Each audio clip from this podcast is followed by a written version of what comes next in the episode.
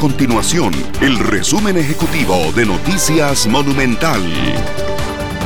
Hola, mi nombre es Fernanda Romero y estas son las informaciones más importantes del día en Noticias Monumental. La Universidad Hispanoamericana revela cuál ha sido la tasa de contagio de coronavirus en la última semana y contarles que este indicador preocupa en este momento a los epidemiólogos ya que se ubica en uno y también alertan de que si bien esta tasa de contagio ha sufrido algunas variaciones, el indicador que presenta actualmente es de preocupación y también señala que hay muchos cantones que en este momento están en la categoría roja que indica que es una zona de alto riesgo para que una persona se contagie de coronavirus y siempre en estos temas le vamos a contar sobre una estrategia que lanzó la clínica Clorito Picado donde llama a las empresas aledañas a este centro médico a que se sumen, a que trabajen en conjunto para poder así aumentar las coberturas, coberturas de vacunación contra el coronavirus.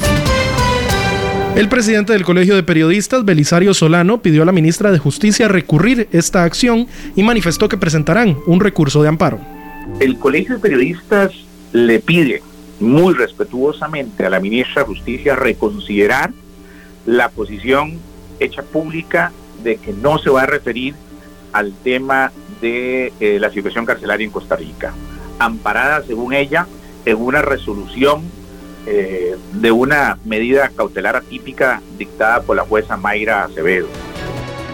Estas y otras informaciones usted las puede encontrar en nuestro sitio web www.monumental.co.cr. Nuestro compromiso es mantener a Costa Rica informada. Esto fue el resumen ejecutivo de Noticias Monumental.